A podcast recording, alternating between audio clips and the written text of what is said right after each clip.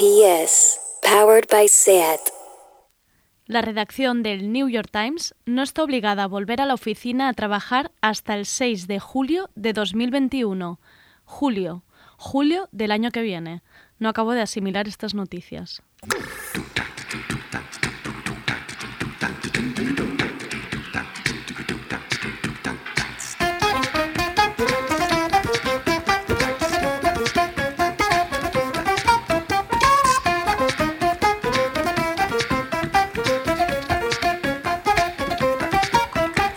Tardeo, con Andrea Gómez.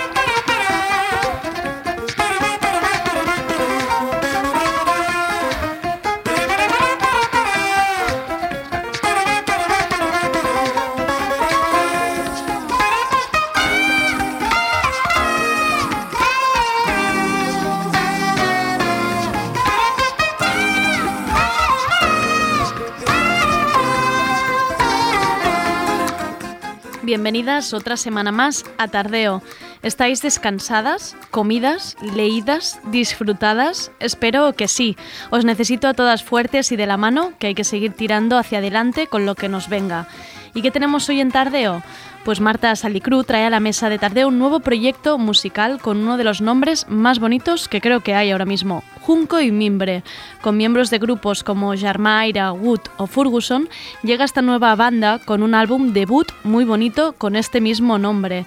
A ver qué nos cuentan sobre nacer en estos tiempos. Y vuelve también Marita Alonso, nuestra querida La Holloway, con la sección de moda más estrambótica y original de la escena actual.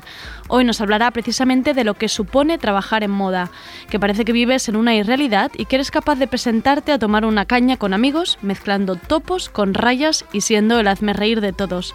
Hoy se lo dedicaremos a todos los minions de la moda. Bienvenidas a Tardeo.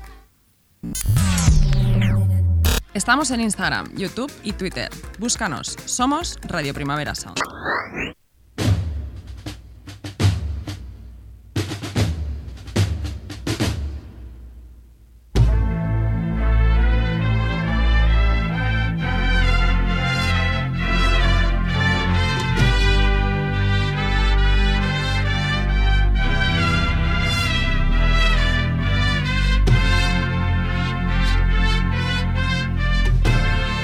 A ver si os creíais que por ir tarde no iba a poner la nueva canción de Z Tangana, por supuesto. Que la inmediatez no nos, no nos prive de gozar las canciones unos días más tarde. Este es su nuevo tema y se llama Demasiadas Mujeres. Y sí, me gusta mucho. 21 campañas de Prada y ahora duerme aquí. La miro pensando cuánto faltará para que empiece a odiar. La forma que tengo de amarla tan mal mi manera de huir. Que no puedo parar. No he olvidado el olor de la que me follé en el baño de un garito borracho en Berlín. Escuchando un tecno que me hacía empujarla como un animal. Música del infierno que sonará el día de mi funeral. Aún me acuerdo de ti. Demasiadas mujeres. Demasiadas mujeres. Hey Siri, play Radio Primavera Sound. Okay, check it out. RPS, powered by SAT.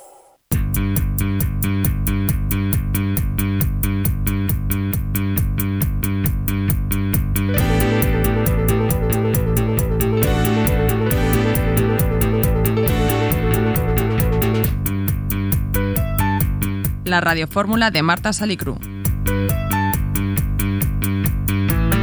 No me vengas con ese, no me aburras con otro, no me jodas con El proyecto musical que traemos hoy lleva ya unos días sonando en la oficina y además nos puso un tema el otro día Sergi Couchard en la sección del listado de éxitos y novedades de Radio Primavera Sound, así a modo de avance. Y es que, atención, ha nacido un nuevo grupo y solo eso ya sería motivo de celebración. Bueno, en realidad os estoy mintiendo porque ya a finales de 2019 daban algún concierto, pero ahora están de celebración real con su primer disco bajo el brazo. Que empiece la radiofórmula. Keep going on about that, on and on about that. You talking all that shit. Marta, ¿qué tal? ¿Cómo estamos? Muy bien, Andrea, ¿y tú? Bien, sé que has ido a Siches, así que nos tienes que contar. ¿Has pasado miedo o no has pasado miedo? ¿Cómo Pues, ha ido? Mira, he pasado un poquito de, un poquito de miedo. Pasé miedo con, con, con Relic, que es, que es chulísima, y, y- y bueno, y hay, hay madre, hay miedo materno-filial, o sea que Esto está- era, estaba tu tema, era tu tema ahí. Bien.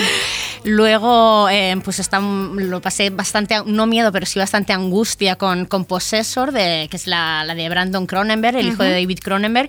Y luego, pues, ay, me reí muchísimo con, con Mandibule, de, de Quentin Dupieux. La de la luego- mosca, la de la mosca gigante, sí. vale. Y luego también te recomiendo, que creo que a ti te va a gustar, eh, una que se llama Jumbo, de una directora que se llama eh, Zoe Wittok, Sí. y que la protagonista es la, la pintora de Retrato de una mujer en llamas. Ah, calla, que esta es la que se enamora de una atracción. Bueno, Exacto. tiene una Sí, relación sí, sí, así. sí, sí. Vale. Una relación de amor con una, entre una mujer y una, y una, y una atracción de, de de feria. feria. ¿Por qué no? ¿Por qué, ¿Por qué no? no?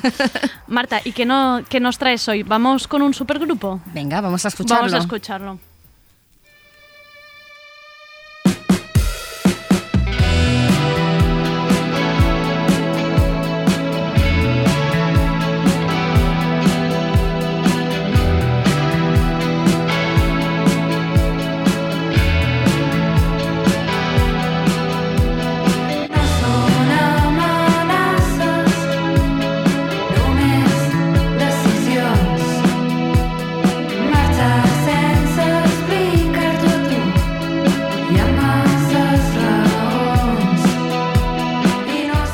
Realitat ja ens la sabem, aquesta cançó. A casa quasi. sí. Jo crec que, Marta, ja, ja, estem aquí en modo fan, quasi tu i jo. Marta, què, què tenim avui a la taula tardeo? Doncs mira, estem escoltant Temps de no, que és la cançó que obre l'àlbum de, de debut homònim de, de Junco i Mimbre. I què és Junco i Mimbre? Doncs és un, un supergrup, m'agrada que ho diguem així, perquè, perquè té membres de bandes de, de la superfèrtil escena de Vic, com són Germà Aire, Ferguson i Bonobos, entre d'altres, al servei de les cançons de la Maria Espinosa, també, també bigatana.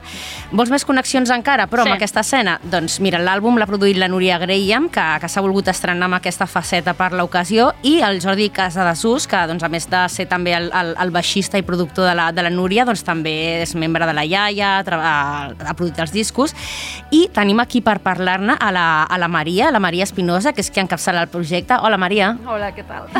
I a l'Andreu Ribas, ta- que és doncs, eh, meitat de, de Germà Aire, que bueno, l'Andreu ja ho sap que ja, eh, jo, de Germà Aire ja sóc molt fan, ja de fa, de fa molt de temps, o sigui que ara Ja afegeixo... parteixes d'un amor. d'un Sí, amor. exacte. Vale, vale, perfecte. Com esteu? Molt bé. Molt bé, aquí estem. Mira, amb la, amb la petita, petita enquesta visual, com si diguéssiu, la Maria i l'Andreu, però són, de moment han sigut els que, a l'escoltar la seva pròpia cançó, no han, no han ballat. Sí, Estàveu molt quiets. Ja les tenim una mica avorrides, sí. nosaltres. però sou del que us agrada escoltar? O us fa així com una mica de cosa que milloraríeu? Co no, sou del que us agrada escoltar-vos? Ho, ho escoltem, ho escoltem, però sí que és raro sentir-se la veu, eh? és, és estrany, més si no ho has fet mai. Sí, perquè tu tu t'es- tu t'estrenes amb, tu t'estrenes amb, amb, amb, amb això. De fet, és una de les coses de les quals um, vull que, que en parlem, perquè doncs, eh, en el text que acompanya el, el, el llançament, un text molt bonic, per cert, del, del Marcel Pujol, de, de Power Burkes, que és també un altre dels, un altre dels grups d'aquesta d'aquesta tot escena. queda en família. Tot queda en Ho família. anava a dir ara, eh? S'està notant que això és gairebé com un sopar familiar ara mateix. De fet, és, el, el Marcel és l'autor de, la, de la cançó que versiona la, la Núria a, a Toilet Chronicles. Doncs diu el, diu el Marcel, si voleu entendre alguna cosa de, de Junco i Mindre, s'en- s'entén, hem d'anar a la nit, a les converses de bar entre amics. Unes converses que doncs, ell ubica a la Jascava i a la, i a la Clota a Vic. I volia arrencar per aquí, perquè ara que, que això de la nit ho tenim tan, tan proscrit i tan, i tan criminalitzat i tan enyorat, aquesta cosa de les, de les converses als bars que, que s'allarguen, doncs, no sé, tenia ganes que ens transportéssiu una mica aquest, aquest univers del qual doncs, surt Junco i Mimbri i com, i com sorgeix tot plegat. Sí, aquest disco és una mica l'observació no? de l'entorn, sobretot de Vic. A Vic sempre hi ha hagut com una escena supermarcada que va néixer amb l'hoteler, amb la Jascava, inclús el Festival de Jazz, i, i surt una mica d'això, del final, de, de, dels inputs que et dona l'estar amb la teva gent, amb els teus amics i, i estar una mica al bar, que és tot el que no podem fer ara. De fet, Temps de no cobra una mica de sentit eh, en aquest aspecte i és, bueno, parla de... Temps de no és una frase que va dir un nostre amic un dia que volíem anar a casa seva i ell va dir no, no, ara és temps de no, en plan, no s'ha de fer festa. I això va passar abans del confinament Ja. i ara ens ho està dient tothom, no? És un temps de no a, a, a tot el que facis i a tot el que et plantegis. Llavors, ens quedem una mica com faltats d'inspiració, volem tornar al bar i, to- i fer cançons noves. De fet, és que ja era la, era la, la, la lectura que em, que em venia, no amb temps de no, però com que sabia que el, que el, que el disc era, era preconfinament, doncs ja no, perquè clar, com que també les estem tendint molt a fer, aquestes, aquestes lectures um, en què tot, um, qualsevol cosa semblen premonicions, com si diguéssim. Sí, això sempre és algo que diu la Núria, diu, és que hasta li has copiat el discurs de la Núria. No, no és veritat. Escrius una cançó i sí que és veritat que amb el temps te la mires i, i acaba com cobrant sentit o un sentit diferent al, en, el, en el que tu vas fer la cançó. I com ha sigut per tu aquesta, aquesta decisió de, doncs, doncs això, no? de, de, de formar part d'aquesta escena en la qual doncs, dels, molts dels teus amics i amigues doncs, són músics, tenen grups, mm, entenc que fins aleshores doncs, el teu rol era més de, de gaudir de la, de la seva música, però què, què et decideix a fer el, a fer el pas en, en, endavant i a, i, a, i a fer les teves cançons i a, i a bueno, fer-les i, i, posar, i convertir-les en alguna cosa que pugui escoltar tothom? Bueno, va començar una mica amb, l'Andreu, al final l'Andreu ve de, de Germaire, com dèiem abans, havia set també, és un ex Mates Mates, un, grup, un altre grup de culte de, Sí, de sí, l'escena. totalment, totalment. I clar, ell jo, hi havia molts findes, que- jo sempre he anat a molts concerts, sempre he acompanyat la Núria quan se l'havia d'acompanyar, m'ha agradat.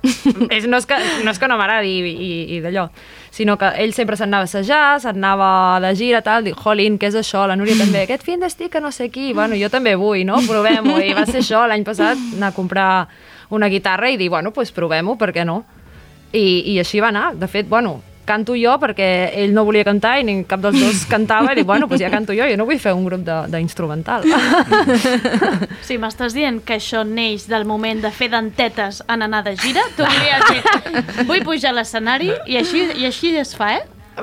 Sí, bueno, ara ni així es pujarà a l'escenari o es anirà de gira, però sí, bueno, la, la intenció era Ara aquesta, quedat- aquesta. M'ha semblat fascinant perquè algú des de casa, quien, quien quiere lo consigue, eh? És Home, això- Querer és poder. Sí, total. Però és que, o sigui, això és així, és aquesta cosa icònica de que, doncs, per exemple, quan, el, quan arrenca el punk, vull dir que els, que els, que els grups serveixen de- d'inspiració al, als altres i suposo que això, que, això tan potent que teniu a, que teniu a, a Vic, que, que hi hagi aquesta, aquesta escena tan, tan potent que, que vaja, que és fins i tot una mica eclèctica, vull dir que, que cadascú va, va, va a la seva i tal, però que sí que teniu en comú aquesta cosa que suposo que heu vist tants grups al vostre voltant, tanta Mhm. gent que, que s'ha animat a fer-ho, doncs que, que t'animes, no?, també a... Bueno, I el bo que, que té Vic jo crec també és que a part d'haver-hi mol, molta gent que és músic, hi ha molta gent que escolta la música d'allà, llavors hi ha com aquest també fenomen amistat, fenomen crear família, crear una escena, que al final el disco també ha sortit una mica d'això, vull dir, hi ha també en Reinald Colom pues, ha col·laborat ficant la seva trompeta, que és un, un, un tio que no és del nostre ambient, però sí que el veiem per allà i, ostres, pues, podem fer coses junts i al final és una mica això, també el concepte aquest que té la clota, del que parlàvem abans, de entre amics es poden fer coses i es poden fer coses molt guais i jo crec que bàsicament surt d'això. Parleu-nos d'aquests es- d'aquests espais que no... Que, per, si, per qui no els coneix, per exemple, jo, jo sí que conec la Jascava, coneixia el- coneixia l'hoteler, però per exemple a la Clota a mi ja se m'ha ja escapat i, i, i he vist que el, que, el vostre, que el vostre primer concert el vau fer al, a la Duberies Fest, que pel que he vist una mica sembla que potser ha agafat el testimoni a lo que era el- el- l'hoteler, si més no per, mm. per dates i tal. Parleu-nos d'aquests espais. Sí, bueno, la Clota, el festival... uh, No, L'hoteler va començar Sí. a l'in a l'in situ, A de fet, que era el bar era de el bar, l'Andreu, sí. que ell era propietari, llavors aquí era com, bueno, Sí, érem, ja ho portàvem la, una, una altra generació, diguéssim. I el, el, els de la Clota són els germans petits Ostres. i, i sí, han agafat doncs, a la Doveries Fest com a, a arrencar l'hoteler. saps? l'herència de Sí. l'hoteler i, i el guai de la Duberies és que al final és això, si han pogut és un puesto molt guai que és a peu de terra és, és un, un, un lloc, un espai que estava abandonat a Vic i se, com, se li ha donat una segona vida i, i això, i és guai perquè pots arribar a veure bandes tan guais com per exemple fa dos anys va venir van fer un triplete de concert del Petit de Calarí, el Ferran Palau i Núria i el veies a peu de terra i això és algo molt guai, per què? Perquè també jo suposo que aquests artistes més grans també els interessa com crear aquest, aquest cercle i això, i bueno, ha creat, bueno, crea com un ambient familiar, que això és molt guai. I, i una altra cosa que, que s'està de- deduint que això dieu, eh, clar, vull dir, vosaltres eh, sou, no, no teniu 30 anys encara, crec. O sí, o Jo bueno, sí. ja esteu. ja no. Bueno, però... Sí, sí. Però vull dir, per exemple, o sigui, amb, amb l'Andreu, saps? Vull dir, en, encara sou força joves, però clar, en, amb mates, mates és que éreu uns nens. Vull dir que el que passa és que fa, fa molts anys que, que rondeu, com si diguéssim, però clar, em fa gràcia que digueu que ara doncs, a l'adoberia ja us han agafat el testimoni perquè vol dir que, que hi ha gent, que és a dir, que, que comenceu molt joves a, a, a moure Exacte. coses i això és superpotent. Sí, sí, la intenció allà hi és d'intentar donar vida perquè Vic sí que és veritat, així em posa una mica punky que, que bueno, la, la programació que hi ha sí que està com molt encarada a un cert públic i el, els joves quedem una mica de banda, doncs Ara allà voleu, hi ha voleu ganes... dir el, el mercat de música viva, et refereixes o, o en general la programació, Bueno, o sigui, els concerts que s'hi en fan? general, no ficarem noms. no, però sí, és com donar una mica de, de, de, de, de lloc on, on tocar a la gent aquesta jove que, que, que n'hi ha, molt, ha molta Vic. A més, em... Se'm fa la mateixa pregunta que quan parlem de Múrcia, de que, que be, quina aigua veuen allà a És Vic, que- no? No, per? És que és, és, Com que és, és, ser que és tots així. artistes? Per què? De què beveu allà? Que us donen de, de per esmorzar quan sou petits? Algú, alguna cosa... Molt de fuet. Ah, deu, de ser, fuet. deu ser fuet. Ara, ara t'es- ara t'escolto, ara t'escolto. Hauríeu de fer alguna espècie de colònies que la gent de, de Barcelona, els pixapins, anéssim allà, a veure si ens dona un aire d'aquests. Festival del fuet, no? Hi toquem tots. Exacte, ens dona un aire creatiu perquè aquí ja veus. No, I també és, molt, també és molt bonic això que dèieu de, de ser fan dels teus, dels teus amics, no? Perquè també ara um, això es, es mencionaven unes, unes quantes influències en, el, en, el, en el, el, aquesta fulla que, que acompanya el, el, el disc, però clar, és que també com a influències també hi ha, també hi ha Núria Graham, també hi ha doncs, això, les, les mateixes bandes de les quals formeu, és a dir que això també és molt xulo, no? I poder dir que ets, que ets fan dels teus, de la música que fan els teus amics. Sí, jo me'n recordo, bueno, nosaltres sempre, sempre hem estat superfan de Power Burkas i quan me'n recordo el, el, l'any passat, devia ser el desembre o així, en Marcel ens va dir que tenia un bolo programat a l'Helio i que si volíem tocar amb ells, i va ser, ostres, mm, fa quatre mesos que he agafat la guitarra i ara tocarem Power Burkas, saps? O sigui, era com algo molt guai, ja no és només que els, que els escoltem, sinó que podem tocar amb ells i això és, és superguai. Què tenies al, al, al cap? O, i, i, I com, o sigui, quin, com volíeu son, que sonés Junco i Mimbre?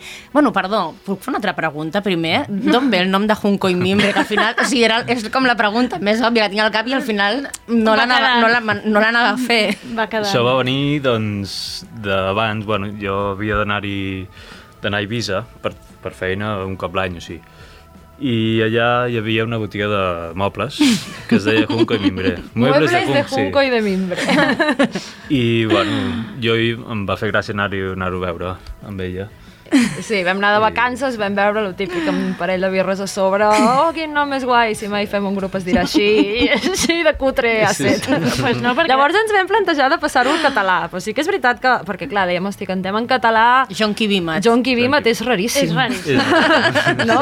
Junco i Mimbre té més ganxo i així s'ha quedat. De tant en tant ens etiqueten allò... Junco i Mimbre també tenen un, un, una web ells, llavors ens etiqueten allò a l'Instagram.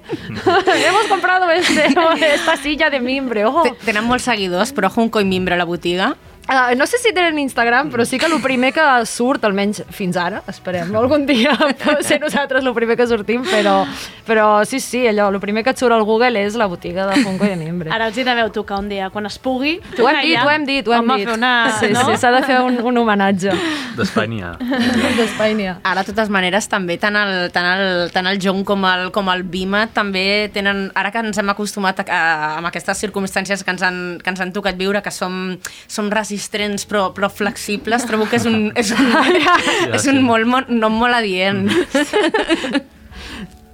Bé, aquest, aquest silenci crec que... Aquest, aquest segon missatge que li has donat tu, Marta, quedarà. No, és que m'ha fet, fet, fet pregunta. venir al cap que just fa dos dies un amic ens va dir que eren noms com molt virils, llavors dic, ho dic, no ho dic, bueno, ja ho he dit. Doncs a mi no el Junco doncs no. i el Mimbre. ja està. doncs i, i què teníeu al, al cap? Com volíeu que, que sonés Junco i Mimbre? O si no ha anat, a, o, o si no ha anat així, ha anat vull dir més que... o menys així, sense voler.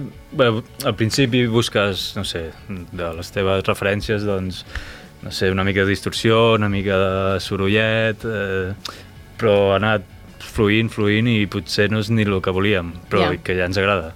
Al principi sí que ens veiem com una mica més limitats també, perquè clar, jo al final, el primer dia que vam anar al local, m'havia comprat la guitarra, feia un dia, la volia anar a estrenar i clar, jo pràcticament no sabia tocar, llavors era com, bueno, farem coses senzilles i anirem veient què passa. I al final, doncs, trobo, bueno, No, no, hem anat agafant una mica de rodatge. Sí que és veritat que el primer concert que vam fer a la Duberies Fest va ser un molt primer concert, molt, molt primari. No existeix. Espero que ningú, ningú hi fos. I, bueno, heu fet esborrar tots els vídeos, no?, de que queden encara n'hi ha algun, no direm on, però encara se'n pot veure algun. I, I no, bueno, i el so s'ha anat agafant, jo crec també, a mida de que van anar vinguent pues, primer van venir en Marc, bateria i Luc, teclistes, ja vam veure que, hòstia, sí, el rotllo teclats també ens mola molt, Llavors va venir en Marc guitarra, perquè, precisament per això, perquè jo em sentia bastant limitada, dic, necessito una mica d'apoyo guitarrístic. I, I això, i també a l'estudi també va agafar com un aire bastant guai, vam abusar molt més de teclat, abans era com molt més guitarrero, i ha anat sortint, no... També és veritat que ara els temes que estan sortint nous tenen una sonoritat diferent, que Mhm. també anirem a gravar-los d'aquí poc, i vull dir, va, jo crec que anirem... No sé, Anirem tothom va evolucionant. Sí, Ara estem, és, estem sentint, pot ser que sigui eh, eh, res, ja està, la que estem sentint ara? Inici d'això, eh? No sé, inici ah, sí, d'això. raó, inici, exacte, Inici sí, sí. No, no, sí, perdó, o sigui, ho tenia mal, o sigui, us ho he, us ho he dit malament, però ho tenia ben, ben apuntat, perquè Sí. La, aquesta, la, la línia de baix de- d'inici d'això, per exemple, em fa pensar en, en, en The Cure, però en Mhm. canvi també hi ha altres cançons que ja res ja està, en canvi és més rotllo com, com post-punk per, per ballar, però després també també li trobo a, a moments eh, influència dels, dels 90. I, per exemple, el, el, el disc té una cançó oculta, que és algo, és algo molt 90, ho sé, perquè jo, jo hi era, que en canvi, que en canvi vosaltres, Ja. jo suposo que, que és quan hauríeu néixer i tal. Però vull dir, um, o sigui, estàveu us agrada la, això, doncs, són dues dècades que us interessen musicalment, els, els, els Sí, jo crec que 80 sí. i els 90? Totalment. Jo crec que jo me'n recordo la primera vegada que li vaig ficar la cançó al meu pare, que el meu pare un friqui dels 90, òbviament, diu, hosti, sembleu els Smiths. vaig dir, bueno, bona senyal. I no, sí, sí, al final hem anat bevent una mica de, de, de, de totes les influències. Sí que és veritat que al principi també ens demanaven rotllo quin gènere feu, um, com us classifiqueu, i, i no sabíem dir-ho. De fet, ha, ha començat a ser una mica ara que hem començat a llegir alguna crítica d'algú tal, que sí que ens han com classificat més a pop norantero i Mhm. indie pop, que no, nosaltres tampoc no, no sabríem acabar-ho de, de definir bé el que fem, però sí, òbviament, influències tant del punk com de, de, del, dels 90, de Nirvanero inclús, també hi són. Mira, sentim un segon la, la, la trompeta del, del Reinald Colón.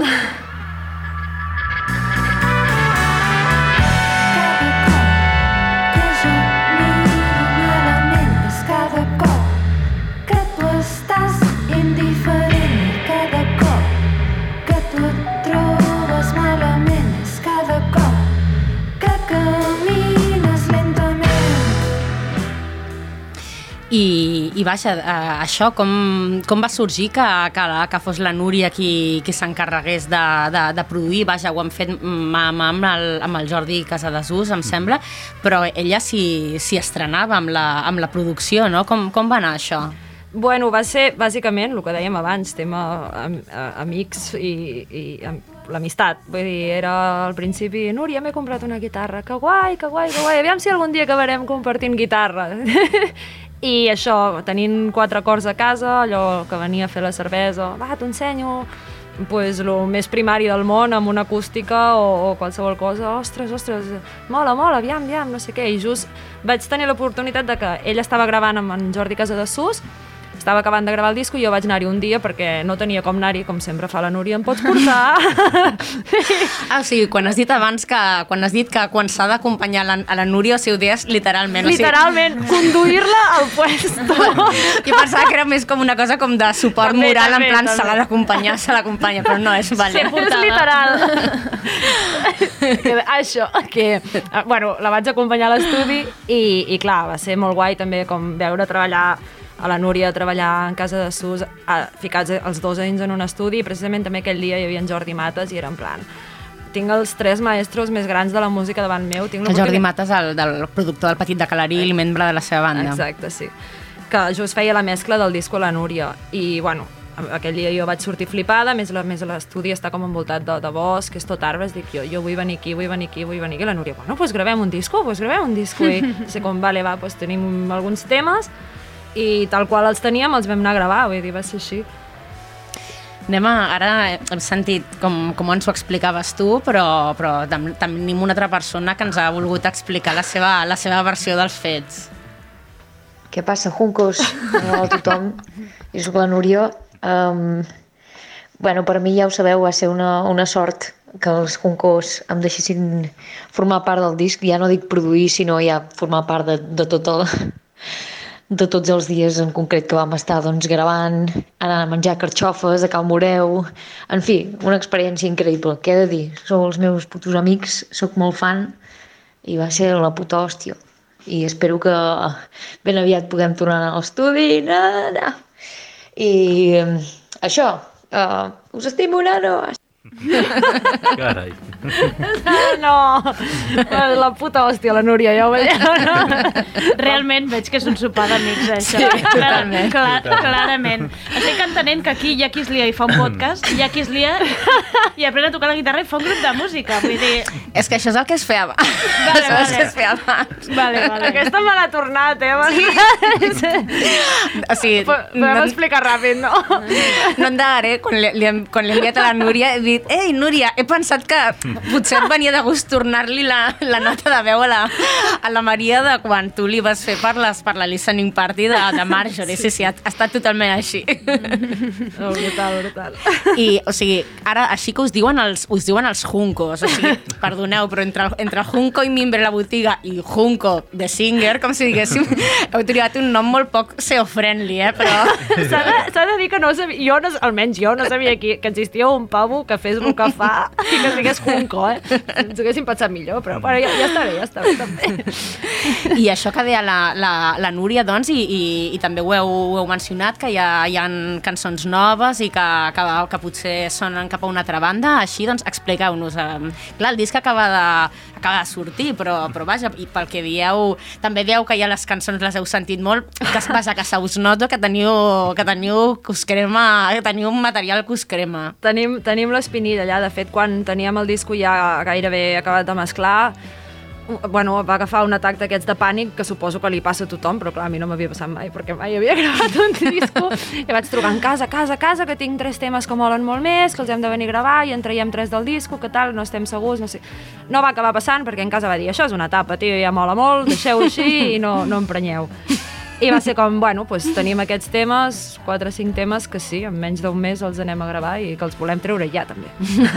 Perquè ja són vells, els aquests. Dona seguretat això de- d'estar d'estar envoltada de, de persones que, que en saben i que et miren, però que més que són, que són els teus amics, vull dir que també saps que, que, volen, que el que volen, volen el millor per tu.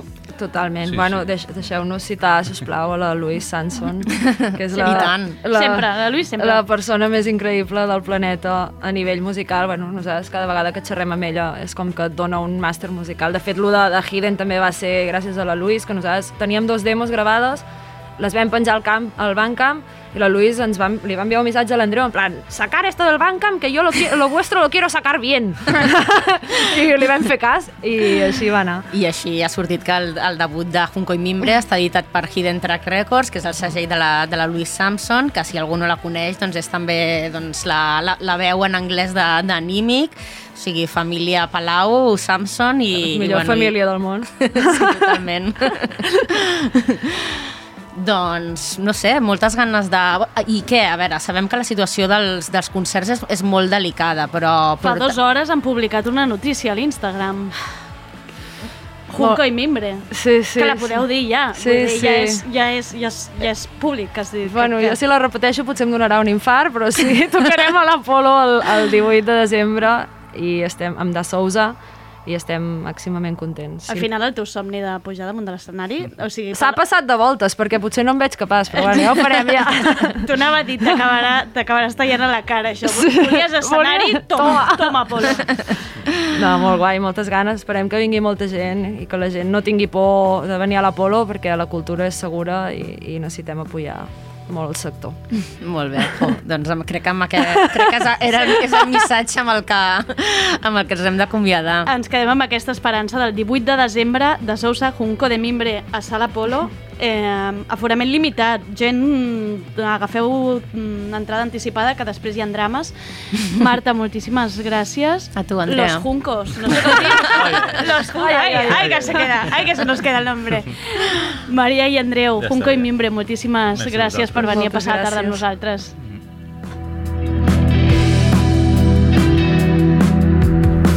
I jo sé i jo sé qui no ve, sé qui hi haurà, i ja no sé el que penso.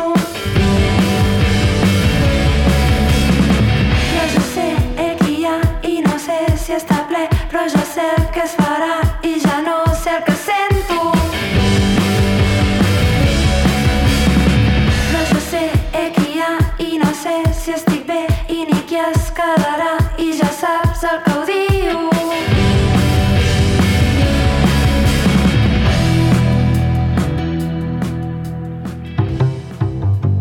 Tardeo, porque no se puede saber de todo.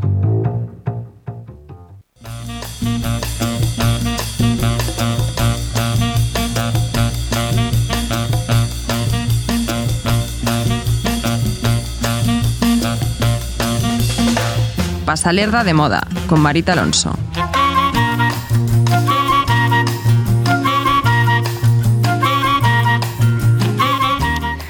Vamos con la segunda edición de esta maravillosa sección de moda. Ahora ya la conocéis, ahora ya sabéis el terremoto que es Marita Alonso. Para los de nueva hornada, Pasalerda de moda no es una sección de moda al uso.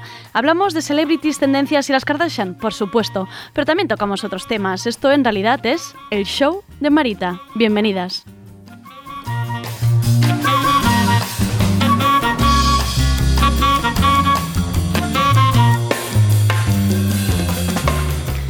Marita, estimada, ¿cómo estás?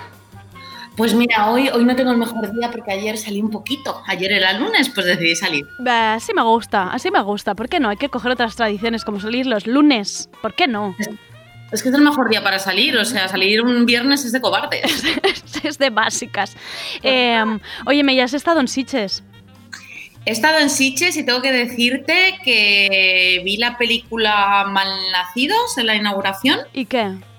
Porque mi chica hace los efectos Mírala. y luego fui a la presentación del libro de una amiga el sábado y me encontraba muy mal, estaba en hora por beber y, y lo primero que hice fue eh, meterme en el hotel de Sitges, vomitar y luego dar la charla tras haber vomitado con la mascarilla. Lo recomiendo a todo el mundo. Eso y comer alioli y ponerte mascarilla. Es, es ¿Viviste tu propia peli de terror? Eh, la viviste tú, ¿no? Solita allí dentro. Escatológica y gore. ¿No sería la presentación de Desi? Sí. Por casualidad, y qué, maravilloso, ¿no? ¿Estuvo? Una, una maravilla, una maravilla, porque Desi es maravillosa y porque esta persona es un genio. lo- Pero claro, presentación del libro en la que no se vende el libro. Ah, ya. Que ahora no se puede tocar nada, no se puede hacer nada ya. Está todo, está todo percalísimo. Em, bueno, a ver si traemos a Desi algún día tardeo. Ya le lanzaré, le lanzaré la cañita. Em, oye, ¿que ¿de qué hablamos hoy? Madre mía, Andrea, hoy te voy a hablar de lo que es ser periodista de moda, pero te voy a decir lo que es serlo de verdad, ¿no? Porque es que, a ver, entre que Carrie Bradshaw podía comprarse más Manolos Blahnik de lo que yo me puedo comprar, no sé, Kikos, porque la triste realidad es que, a ver, cuando eres periodista de moda, eh, no te da ni para pagar el cabello de ángel de un triste manolete. Y entonces, claro, están las series de ficción que te venden un mundo de lujo y oropel. Y entonces, claro, pues hay quien piensa que, estas personas que somos periodistas de moda vivimos entre chaneles. Pero la realidad es que somos sucias ratas y que vivimos con mucha presión. Ya. Que en realidad todo lo que nos han vendido este periodismo de moda, de que eventos, fiestas, desfiles, que te mandan muchos vestidos, ¿no? Que, te- que estás ahí todo el día vestida, vestida en raso. No, no, nada de eso. Madre mía, o sea, yo mm, el chándal no lo puso de moda el confinamiento, lo puse de moda yo porque es lo único que llevo. O sea, yo voy vestida como, como una mamarracha, a mí no me mandan nada. La única vez que me mandaron algo, y esto es real, el primer regalo que me, mandó- me mandaron a mí fueron, creo que se llamaban handy bags, que son unas bolsas de basura. Yo trabajaba en la revista Marie Claire, eh, a la gente le llegaban cosas de Chanel y tal, y mm, de repente vino el señor que entraba y dijo, Marita Alonso, y todo el mundo, ¡ay, ¡Wow!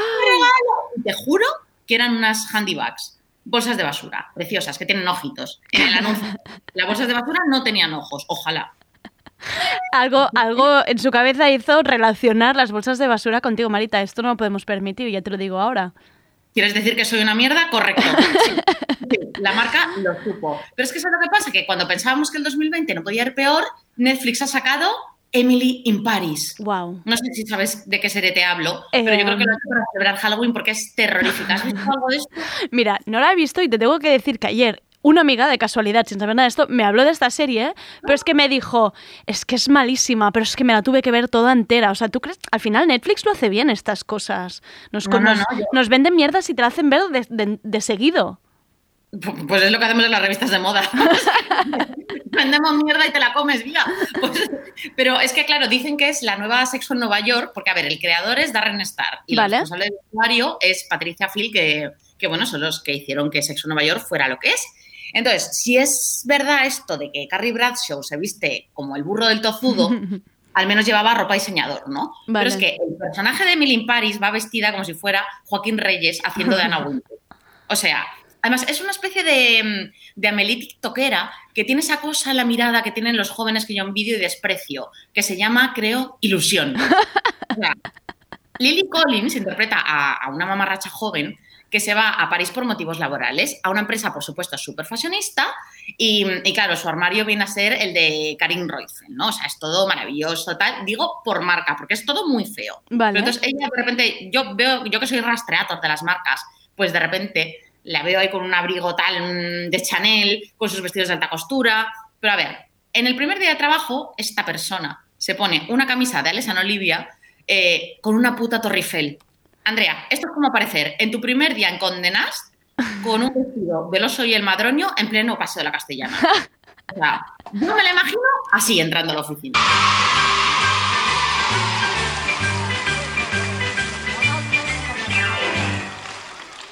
Están ustedes? Sí, señor, sí, señor. ¿Cómo están ustedes? Ah, más fuerte todavía. ¿Cómo están ustedes? Es todo estereotipos, entonces, la serie. O sea, o sea, no aparece con un croissant en la cabeza de milagro. Bueno, hacen muchos comentarios de los croissants, sale comiéndose su croissant, eh, todo el mundo fuma, todo el mundo va vestido como en Vogue París, los tíos están buenísimos, pero es que no hay ni un momento de verdad de, de- de sentido del humor, porque Sexo Nueva York, quieras que no, Carrie, te puede caer mejor o peor, pero hacía muy buenos juegos de palabras, pero esta persona es que es una idiota, me cae fatal. Entonces, eh, luego hay otra serie que no sé si la has visto, que no es nada conocida, pero yo no sé cómo acabé en esta, eh, que se llama The Bold Type. ¿Mm? No. ¿Esto sería como negrita? Como si fuera el título, se llama negrita. Vale. Pero claro, es el juego de palabras, ¿no? The Ya. Bold Type, porque ella es como, ¡ay, súper! uh". Pero bueno, es, es otra idiota también la protagonista. Es que a mí me gustan mucho las series protagonizadas por idiotas, porque vivo mi propia serie llamada El fracaso. El caso es que, eh, ya te digo, aunque es malísima, te engancha como la heroína. Pero también te digo que maneja el diversi- la diversidad, el empoderamiento y el feminismo, pues un poquito como Leticia Dolera, un 8.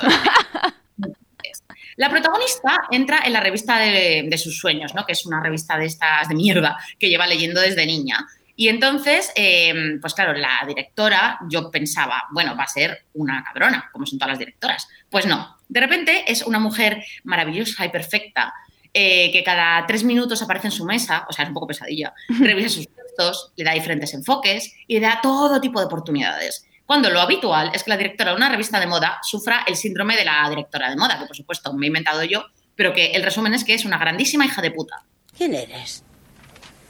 Me llamo Andy Sachs. Me, me he graduado por la Universidad Northwestern. ¿Y qué haces aquí?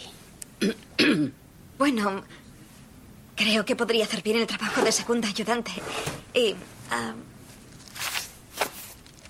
sí, vine a Nueva York para ser periodista y envié cartas a todas partes. Y, y finalmente me llamaron de Elias Clark y conocí a Sherry de Recursos Humanos. Y bueno, era este universo del automóvil. O sea que no lees Runway. No. ¿Y antes de hoy no habías oído nunca hablar de mí? No. Y no tienes ni estilo ni gusto para vestir. Bueno, creo que eso depende de lo... No, no. No era una pregunta. Fui redactora jefe del Daily Northwestern. Y también gané un concurso nacional para periodistas universitarios con mi serie sobre el sindicato de conserjes que exponía la explotación de...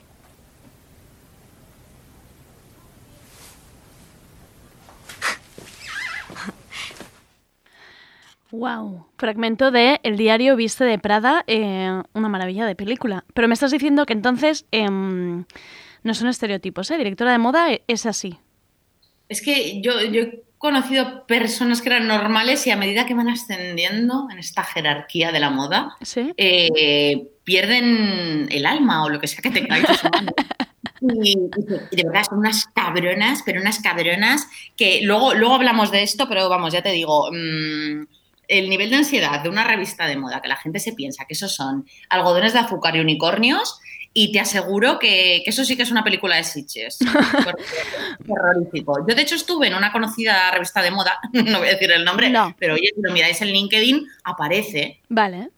Y bueno, pues tras un año y medio entró una becaria alemana, entonces la, la sentaron a mi lado y yo le tenía que enseñar, pues bueno, cómo perder su vida y el tiempo escribiendo acerca de, de hombreras y de dietas con las que perder el conocimiento, ¿no? Que es lo que básicamente lo que hacemos en las revistas de moda. Me van a echar de todas, por Sí, de- te estaba diciendo, ¿eh? Te estás entrando ahí en el... Vale. Soy la empleada del mes. Total, que la directora apareció un día, pues a eso de las 12 de la mañana, porque ese día había madrugado, supongo, y, y comenzó a hablar muy lento y a presentarse. Entonces, no te olvides de que, claro, la becaria era alemana. Entonces, Mm. todos sabemos que si hablas incluso japonés o vasco eh, muy lento, Vale. te van a entender, ¿no? Porque Claro. es, lo. Sí. La gente lo sabe especialmente, pero bueno, esto es así. Entonces, el problema es que cuando me quise dar cuenta, me estaba hablando a mí, me habló lento a mí, porque claro, me vio rubia, la otra era morena, y entonces yo pensó que yo era la becaria alemana, pese a llevar ahí un año y medio. Entonces, claro, para ella todo lo que no es el director de moda, pues en una redacción es atrezo, y esto es así. Eh, um, eh, la verdad, no, o sea, no, eh, me imagino la situación, me parece, quiero saber la respuesta. ¿Le empezaste a hablar en alemán inventado? ¿Qué hiciste? Lo peor es que yo hablo alemán, ¿eh? cuidado que es una mujer de recursos. Toma ya. pero la, la verdad que le, le dije, "Mm, es que llevo un año y medio trabajando aquí. Y entonces le dijo una compi, sí, sí, es la de internet. Entonces, "Ah, vale". Entonces, claro, para, esa era la época en la que además estaba la guerra de revistas de Claro. Con internet, yo era la intrusa. Eras la loca que intentaba hablarles de Facebook, ¿no? En plan, "Ah, qué pesada esta. Pero ya te digo que aparte yo soy una persona analógica y, y cateta sobre todo. Entonces, que yo trabaje tanto en internet es un misterio porque yo sigo buscando la disquetera en el ordenador. Ojalá fuera broma. Pero bueno, otro tema más delicado casi que este es el tema de los sueldos. Ah, vale. Porque, a ver, es más rentable vender tu alma en Wallapop que ser periodista. De moda, pero vamos, yo creo que periodista en general. En general, sí. Bueno, o sea que si tú pretendes vestirte como las periodistas de moda en las películas para ir a la oficina, pues a ver, vas a tener que hacer un trabajito extra o ser de familia adinerada, que también te digo que yo he tenido becarias con bolsos de Prada, Claro. que, eh, que esa becaria no necesitaba trabajo. Claro, eh, esto en realidad es como Eugenia Martínez de Irujo, ¿no? Escribiendo la columna de opinión en una revista de moda que seguramente cobraba ella lo que tú y yo en un año. Sumado. Es que el, el gran problema es ese, bueno, aparte ahora, mira, no quería, no quería, es que me has abierto un melón. Me voy a callar, me voy a callar, pues te voy a contar. Pues ábrelo, ábrelo. Yo, eh, un- en uno de estos 200 tema- eh, medios, perdón, eh, bueno, pues te pagan miserias y tal. Eh, y por un tema en concreto, yo sé lo que me pagan y de repente eh, una amiga estilista me contó que le habían ofrecido escribir a ella ese tema y a ella le, le pagaban... o El sea, triple, el era cuatriple. como- Era como cinco veces más. No te creo. Porque claro, además esta persona, además, estilista, quiero decir, Ay, ya. no escribe. Eh, pero claro, ¿qué pasa? Que ella, pues bueno, Tenía un nombre o lo que sea, o influencers o followers, o nombre, yo tengo un nombre, Marita Alonso. que yo soy la Holloway. La Holloway. Pero claro, ella, claro, pues como va a los desfiles, pues queda como, te da más caché. ¿Qué Ya. desfile voy a ir yo, Andrea? ¿Qué desfile voy a ir yo? Si, si ya no tengo ni pantalla de ordenador de lo pegada que estoy viendo los vídeos en, en- en YouTube, que veo los desfiles por ahí y hablo yo de los tejidos. ¿Qué tejidos si no estoy viendo más que píxeles? Soy de más móvil, por favor. Pues nada, te decía. Las solteras neoyorquinas dedican todo el fin de semana a las compras. Compran el último Vogue, flores y regalos para las ex solteras. Hola, ¿me puede enseñar la lista de bodas de los Welker? Compraré el cucharón Newport y también tres cuchillos de carne. La lista del bebé de los Pet. ¿La manita babero? Bien, ¿qué queda por comprar? Vale, vale, pagaré cuatro tazas de café y un pimentero. Sí, de acuerdo. La silla multiactividades. Aquella noche Stanford y yo habíamos sido invitados a celebrar la llegada del pequeño Henry Bronson, el último hijo de Kira y Chuck. Dejad los regalos en la mesa y los zapatos ahí mismo. ¿Ah? A Kira y a Chuck no les gusta que haya polvo. Los niños siempre están cogiendo cosas del suelo. ¿Han cambiado los zapatos de sitio? No. Ajá. Pues mis zapatos han desaparecido. Dios mío, Carrie, ¿cómo puedo ser así? Debería pagarte las sandalias. No, no, no, no tienes por qué hacer eso. En cuanto tienes hijos, pierde los modales sociales. ¿Cuánto te costaron? 470 dólares. Vamos, Carrie, lo digo en serio. Bueno, es lo que costaron. Te daré 200 dólares. Oye, esta es una situación muy incómoda. Perdona, pero es que me parece de locos gastarse tanto dinero. Ya sabes lo que cuestan. Tú también has llevado Manolos. Claro, pero yo antes tenía otra vida. Ahora Chuck y yo tenemos responsabilidades, niños, casas. 470 dólares es demasiado. Hola, cielo. Yo también tengo vida. No te ofendas, Carrie, pero yo no creo que nosotros debamos pagar tus extravagancias. Fue decisión tuya comprarte unos zapatos que costaban tanto. Sí, pero no fue decisión mía quitármelos. ¿Sabes qué? Sí que soy santa. He hecho una pequeña... No tenemos unos manolos, ¿no? No tengo unos manolos. Te voy a... Mira, soy una bocazas. Te voy a contar una cosa. Venga. Este no era el corte que yo quería poner. Te he pasado uno sin querer que no era. Ah. Y entonces yo estaba tal y digo, bueno, bueno, puedo explicar que claro, se gastan mucho los zapatos, pero digo, es mucho mejor que yo te diga que te he hecho un gesto de corta, corta. Porque esto ya no tiene sentido. Es un audio larguísimo, que es que igual te he mandado todo el capítulo. Todo el capítulo de Sexo en Nueva York, además con un niño. Me ha gustado oír este niño, me he imaginado esa persona haciendo las voces de niño en, en, en el doblaje. Era maravilloso en realidad. Hombre, yo la verdad que ah, pagaría los 470 dólares por acabar con ese niño. es que yo de los niños, entonces tengo un serio problema. Pero bueno, lo que yo venía a decirte de- del tema de los sueldos y tal, que es que aparte otra cosita, es que si tienes suerte te invitan a, a las semanas de la moda, ¿no? Yo te aclaro desde ahora mismo que a mí no me invitan ni al desfile de las Fuerzas Armadas. A ni uno, ¿eh? Nada, ¿eh? Nada, nada, o sea, ni, ni Charo Ruiz. O sea, soy una cutre, ya, no, bueno, no sé, es que soy un poco patética, te digo. Eh, total, que la vida no es como nos enseñan las fotografías de street style, ¿no? Porque, claro, eh, los desfiles se solapan. Tú tienes que enviar tus crónicas cuando estás aplaudiendo terminando el desfile. Eh, tienes que asistir a presentaciones, asegurarte de que llevas bien puesto el dodotis, porque, claro, tú eh, no tienes tiempo, o sea, no tienes tiempo ni para, ni para llorar, que es lo que hacemos las periodistas de moda, llorar. Entonces, claro, las influencers, en cambio, llevan esos lucazos prestados de marca, pero tú, con tu sueldo de 1.100 euros, tienes que comprarte pues, un vestido al que tienes que dar 250 usos eh, para que la gente no se dé cuenta de que realmente eres pobre. Mars, tu familia encaja perfectamente aquí. Si todo sale bien en el baile del sábado, me encantaría proponerte como miembro. Oh, sería un sueño hecho realidad. Iré con todos mis moños. ¿Moños? ¿Y dónde piensas adherírselos a tu traje Chanel multiusos? Bombazo, ¿eh? Esta eres tú, ¿no? En los desfiles. Bueno, yo soy la hija de puta que te dice, ese Chanel te lo he puesto muchas veces.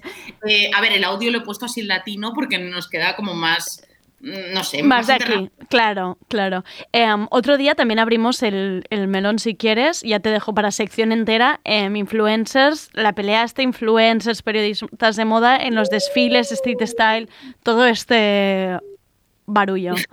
Es, es una pelea que perdemos. Que perdemos, ¿no? Que perdemos. Sí. Además, te das cuenta de cómo te tratan las marcas de, de, de mal, de lo que les mandan a ellos. Yo otra vez voy a ser una bocazas. Te la voy a contar. Venga. Una vez, una marca de belleza ¿Sí? a una amiga influencer, bueno, le envió, mm, vamos, maquillaje Un maletín. Ya, un ¿vale? maletín entero, ¿no? Bueno, bueno, bueno, pero el maletín literal. Y a mí, te juro que me dieron unas semillas para plantar, no sé qué había que plantar. Unas semillas que tenía Unas que ver con, semillas. con, la, con la marca de...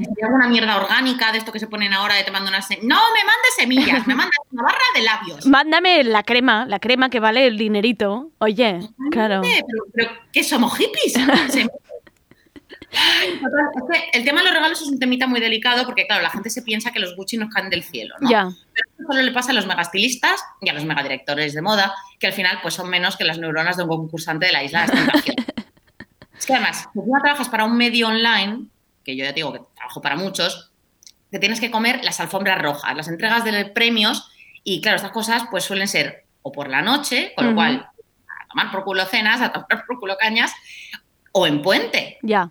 ¿No? Entonces, claro, también fines de semana. Entonces, pues bueno, mientras tus amigos están olvidando su nombre al tercer Jagger, tú estás tecleando en la cocina mientras te cae una lagrimita. Y te preguntas, ¿por qué tu vida se parece más a la de Carrie cuando menstrua en la ducha que a la de Carrie Bradshaw? Yo soy tu esclava, porque todo lo que hago se parece al otro lado de tu conciencia.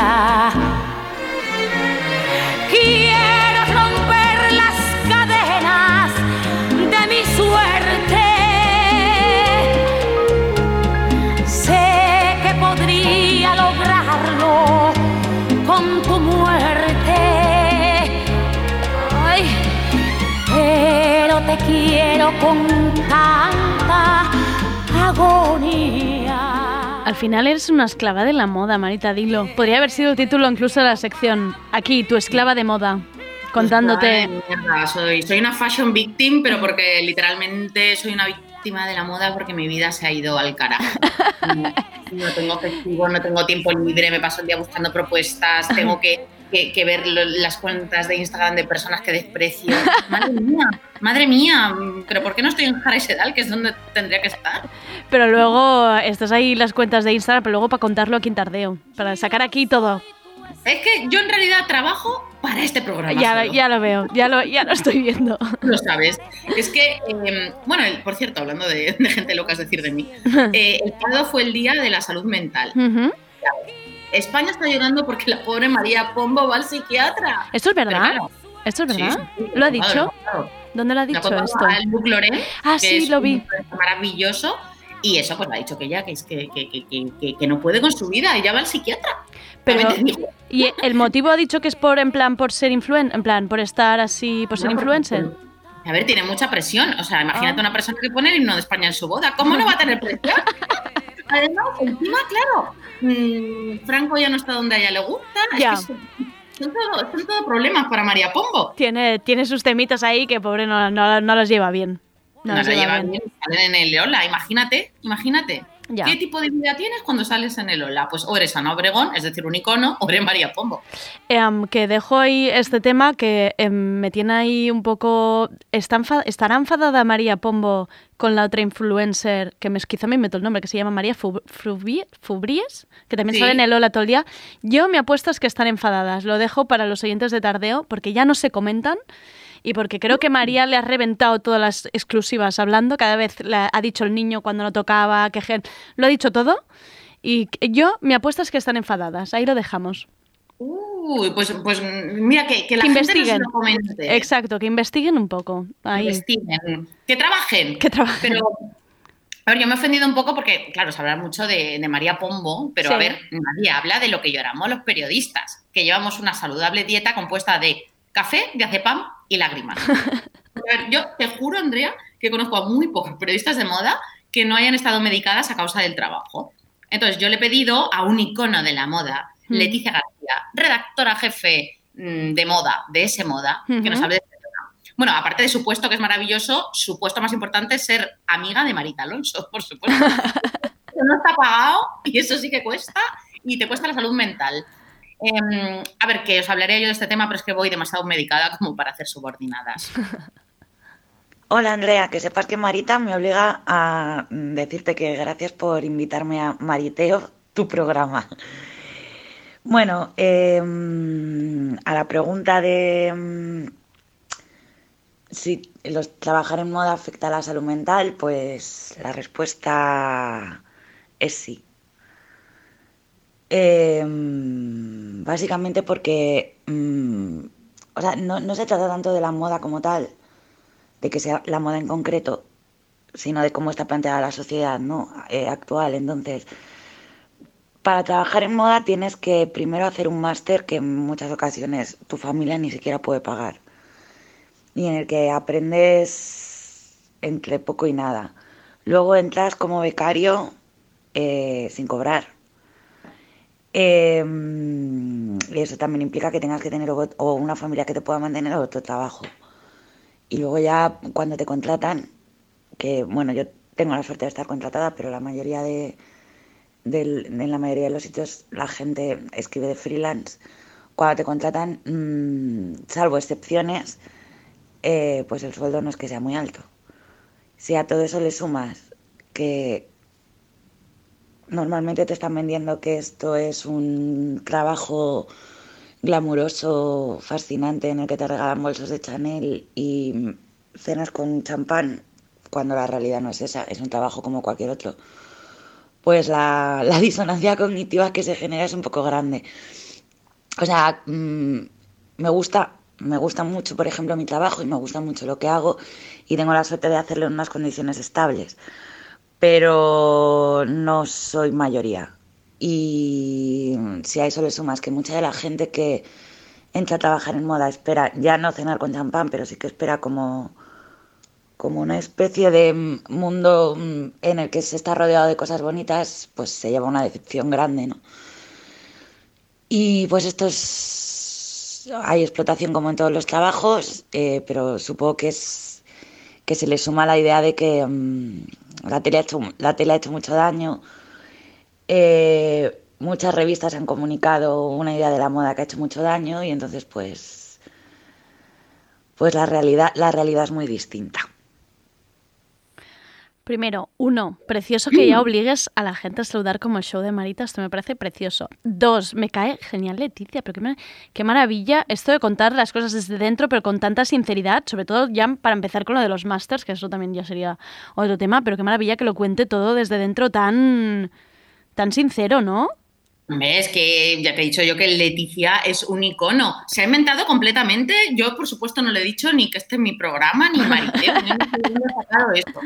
No sé de dónde lo ha sacado. Sabes que yo nunca haría esto. Además, te aclaro que yo a Leti, además la conocí en, en un viaje de estos de, mm, de prensa que, bueno, ejemplifica muy bien lo que es trabajar en moda. Porque, a ver, de repente yo me encontré con que yo estaba volando en primera. Vale, wow. Que no, no me va a volver a pasar en la vida. Y yo, pues parecía Paco Martínez Soria. pero esta persona en primera, mm, con, con esos asientos que son camas de dosel prácticamente. No, bueno, yo estaba odisea en el espacio. Total. Que entonces pasamos de volar en primera a, a las 48 horas que ya acababa el viaje, estar acompañando a Leti para buscar dónde dormir gratis en Nueva York. Porque claro, cuando se terminan los viajes de prensa te enfrentas a tu triste realidad, que eres pobre y que escribes sobre faldas plisadas. Entonces, claro. Pero, ah, bueno, y, ya lo maravilloso fue cuando la acababa de conocer, no sé qué, me dice, madre mía, yo no sé qué le voy a preguntar a la artista esta. Y le digo, es un señor, Leti. Ella ni había para lo que íbamos. Entonces, Leticia, icono. Eh, icono, icono, y desde aquí, mil gracias, em, Leti, por entrar al, al show de, al show de Marita. Muchísimas gracias. Andrea, gracias por tu sección, guapa. Es que, para finalizar, es que no, me enrollo, me enrollo. Igual llevo mm, di- 10 horas hablando, yo creo. Pero a ver, para finalizar, te digo. Venga. Como te pasas todo el día viendo eh, fotos de pasarela o de los looks de las famosas influencers, tú no te das cuenta de que en ocasiones, en la vida real, si te vistes como ellas, tu alrededor te va a hacer ver que eres una ridícula. ¿no? Si tú te pones tus leggings, tu sujetador deportivo para ir de cañas, mm, los amigos al final, a no ser que trabajen en Vogue, ¿qué vienes de hacer sentadillas? Ña, ña, ña, ña. Esto es así. Me ha pasado alguna vez, pero sobre todo al principio, que no íbamos tan athleisure. Claro. términos de nombre, athleisure. Deportiva vas. Lujo deportivo. El caso. Y no sé, si te pones, por ejemplo, una falda de lentejuelas para ir a trabajar, eh, pues el ascensor a las 9 de la mañana, Pili de contabilidad, te va a preguntar si tienes una cita. Claro, ¿no? Claro. pues, luego, tal. Pues no, es que se lleva mucho llevar lentejuelas. Le dices esto a Pili y dice, te descuento el sueldo. Vale. El otro día yo quedé con dos amigos. Es, es que eh, la idea del programa, mm, te juro que nació cuando, cuando bajé, porque me esperan como, como la princesa que soy. Estaba esperando debajo de mi portal. Bueno, mi portal, perdón, de, de- de mi, de mi finca, que de mi portal. que mi estaba ahí la calesa y Calesi soy yo. Total, que me lío, me lío. Me estaban esperando y, y yo llevaba unos leggings con un blazer de Zara, que en rebajas creo recordar me costó 9,95. Total, que iba hecha una mamarracha, pero bueno, que llevaba un blazer de patas de gallo, de estos XL, porque, mm, bueno, yo parezco el tío fétido cuando me pongo prendas XL. A la gente le queda muy bien, a mí no. Pero bueno, lo que venía a decir. Empezaron los dos como ratas. ¡Uy, pero qué elegante! Ña. Y te digo, uno de ellos es ilustrador. En una conocida marca de moda. Quiero decir, que es gente Un poco como que- metida, sí. Exactamente, y tendría que tener un poquito de, de- de gusto estético, no sé, no, no ser dos catetos que lo que fueron. Pues me estuvieron como boom, entonces dije, voy a hacer un programa de lo que realmente es trabajar en moda porque mm, para que la gente vea que no te puedes vestir como tú quieras. Porque, a ver, Andrea, si una americana con leggings es elegancia, Santiago Abascal es comunista. Pero es que mm, fuera del mundo de la moda, ya sabes que llevar un blazer hace a la gente pensar que te vas a una entrevista de trabajo. Cierto. Conclusión. La moda es una gran mentira. Y lo más probable es que cobres poco, trabajes mucho, veas los desfiles a través de la pantalla rota de tu iPhone 6 y lo máximo que te regalen sea un trozo de queso que te da la cefata que en Carrefour promociona quesos durante la semana del Oktoberfest en Lidl. ¡Tarán! Te tengo que decir que hoy he venido en blazer, ahora no, porque ahora no me ves, porque voy, voy en mangas de camiseta, pero he venido en blazer un poco en tu honor, en honor de la sección de moda de hoy y me he puesto así un poco, me ha dado el aire también, me ha dado el aire a mí, a ver, de creerme también un poco ahora fashion victim. Pero Eh, ¿quieres? ¿Cómo que tu sección de moda? Pero Ya. si la sección es tuya, el programa es mío, la sección es tuya. Es cierto, me voy a escoger una sintonía y al final. Eh, me gusta, Marita, que haya quedado claro eh, que no quedan, des- desde que las influencers ni, ni comen ni beben, es que los, no hay, los eventos no hay ni comida ni bebida, no hay nada. Y no te envían ni bolsos de Gucci, no, no sirve de nada esto. Te tengo que decir que hay bebida, hay bebida en los eventos, te lo tengo que decir. Sí, eh, bebida sí. Vale. Sí, vale. hay. Yo- yo- y también hay comida. Luego la gente, además, le gusta mucho poner hummus, que es como la gente luego huele mal. O sea, hummus, ¿qué tipo de. ¿Sabes? Igual que Anna Wintour, cuando en la gala. Ya me estoy liando. En la gala Met, Anna Wintour mira el, el menú de arriba abajo, pues para que. Para escoger. Para que Vale. no se paluegos. Pues esto hay que hacerlo también. Es Ya. que la gente come, porque luego hay mucho canapero en los eventos de moda que va a los eventos solo para, para comer. Esta, para esta sería yo. Esta sería yo. La de comer sería yo. Sí. Yo la que vivo a tu lado. Venga, a ver si nos invitan ya a algo, ¿no? Y hacemos un especial, un algo. Ya no hay, Está- es que claro, ahora no hay. Claro. Está Chanel muy pesada escribiéndome la marca, ¿sabes? Ah, Sí, está de Marita, Marita, tú eres el tipo de mujer Chanel, eh, necesitamos, eh, eres el epítome de la elegancia y yo siempre digo, ahora no. dejadme en paz, Ahora no dejadme en paz Gucci. Ay, Marita, a ver si, a ver si nos mandan cosas y nos invitan, nos vamos tú y yo a tomar canapés y a tomar esta bebida que nos regalen. Eh, muchísimas gracias por traernos tu visión del mundo de la moda. Qué maravilla, un poco de aire fresco, ya era hora. Eh, gracias también a Leticia por participar y volvemos de aquí un mes en el show de Marita. ¿Te parece? Marita vuelve y además yo creo que soy un gran ejemplo de que las periodistas de moda no somos todas unas pijas estiradas con mechas. ¿Llevo mechas? Sí, pero no soy pija. Ni estirada. Ala.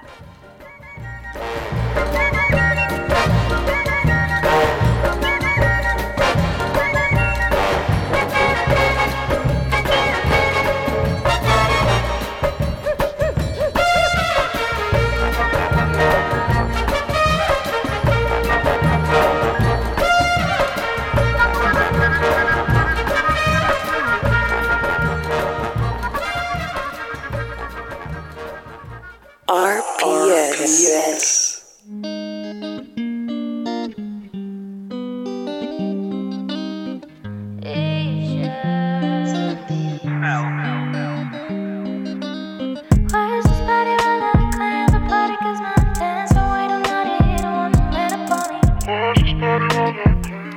Qué maravilla, Marita, en- demostrando que se puede hablar de moda de otra forma. Ha sido maravilloso. Os dejo ahora con este nuevo tema de Alicia, que se llama No Man, y que por supuesto reivindica que no necesita ningún hombre que esté encima. Y hasta aquí el tardeo de hoy. Mañana tendremos a Claudia Martín, artista digital que podemos ver este mes en el Mira Festival. ¿Os acordáis que ya lo contamos en Tardeo? Son esas proyecciones interactivas que podemos ver los jueves en el Centro Ideal de Barcelona. La artista Cruelaudia la tendremos mañana. Y vuelve a Tardeo, que no lo hacía desde la temporada pasada, nuestro querido Luis Martínez, editor jefe de Norma Comics, que mañana viene acompañado de Cristian Martín para hablar de novela y cómic juvenil, un tema que a mí me encanta. Todo esto mañana. Gracias a David Camilleri por ser el rey de las notas de audio y músicas. Soy Andrea Gómez. Gracias por escucharnos.